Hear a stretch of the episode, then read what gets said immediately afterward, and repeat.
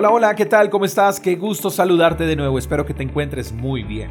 El pasaje que quiero compartir contigo el día de hoy está en Isaías capítulo 26, verso 12. Dice, Señor, tú nos concederás la paz. En realidad, todo lo que hemos logrado viene de ti. Se requiere de mucha humildad para aceptar que nada de lo que tenemos es nuestro. La verdad es que sin Dios hubiese sido imposible tener todo lo que tenemos. ¿Por qué? Porque Dios es quien nos da la vida, nos da la salud, es quien nos da la sabiduría para hacer lo que hacemos, es quien nos da habilidades, destrezas, talentos, dones, capacidades y muchas cosas más. ¿Puedes pensar por un momento qué pasaría si mañana despertaras sin tu intelecto o tu conocimiento profesional? ¿Qué pasaría si mañana despertaras sin ni siquiera saber leer y escribir? Eso sería catastrófico, ¿verdad?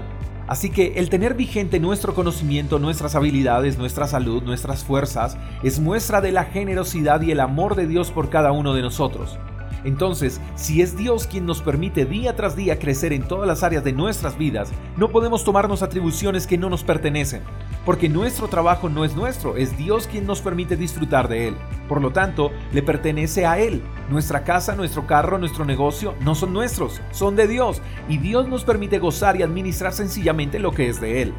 Entonces, mi querido amigo, sea mucho o poco lo que consideres que hayas logrado, todo le pertenece a Dios. No podemos olvidar que somos profesionales porque Dios lo permitió. Tenemos una familia porque Dios así quiso. Tenemos una casa, sea propia o en alquiler, porque Dios así lo planeó.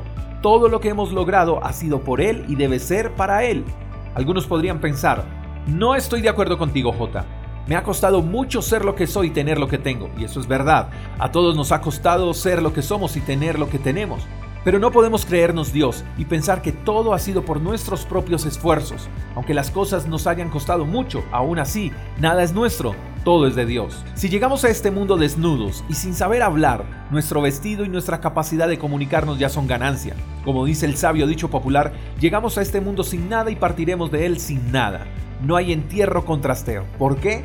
porque nada es nuestro, todo es de Dios. Él determinó el día de nuestro nacimiento y también sabe cuál será el último de nuestros días en esta tierra. Así que no nos aferremos a nada en este mundo y no pensemos que hay algo que nos pertenece porque tú y yo somos la creación, mas no el creador.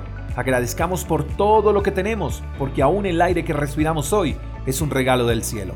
Espero que tengas un lindo día, te mando un fuerte abrazo. Hasta la próxima.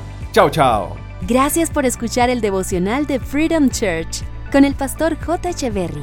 Si quieres saber más acerca de nuestra comunidad, síguenos en Instagram, arroba Freedom Church Call.